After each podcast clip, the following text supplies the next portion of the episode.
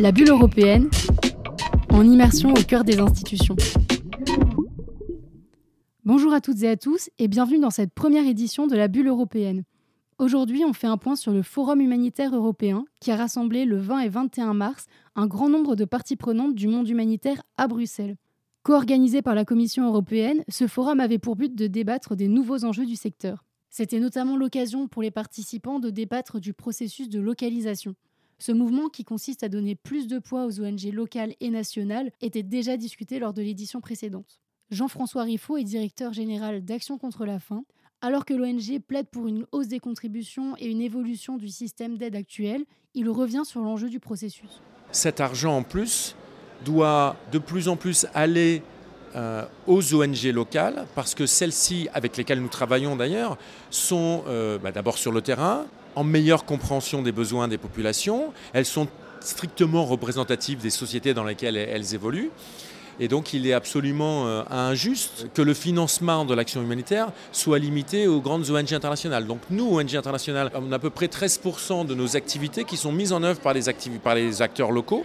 C'est pas assez, mais c'est beaucoup plus que la moyenne globale. Et donc nous plaidons beaucoup, d'une part pour augmenter le nombre de pays qui contribuent à financer l'aide humanitaire, et deuxièmement pour que ce financement aille plus vers les acteurs locaux qui, par nature, connaissent mieux les situations, représentent la société locale et sont le plus en direct avec les communautés qu'il faut aider. Alors on tente de repenser le système humanitaire européen, le processus fait son chemin depuis les engagements pris en ce sens lors du sommet humanitaire mondial d'Istanbul en 2016. Alors comment se positionne l'Union européenne, co-organisatrice du forum, sur cette question? Réponse avec Michael Kohler, député directeur général de la DG ECO à la Commission européenne. Traditionnellement, euh, la Commission européenne, qui est le deuxième ou troisième bailleur de fonds humanitaires dans le monde, travaille avec des partenaires euh, qui viennent du système international, comme UNICEF par exemple, la Croix-Rouge ou les ONG européennes. Or, nous avons pris l'engagement au sommet humanitaire euh, international à Istanbul il y a quelques ans et dans le, dans le cadre du Grand Bargain, de devenir plus local, pour ainsi dire, travailler plus directement avec des organisations locales qui ont des compétences et qui savent.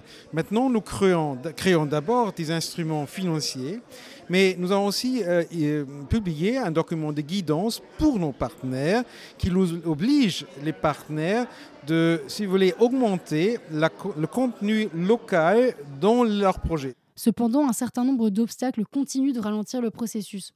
Gloria Modon, directrice exécutive de l'ONG sud-soudanaise Titi Foundation, déplore la bureaucratie qui impacte particulièrement les ONG locales.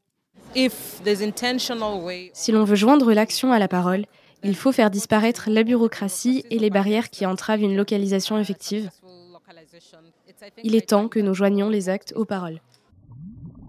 C'était La Bulle européenne, une émission réalisée par Mélanie Farner.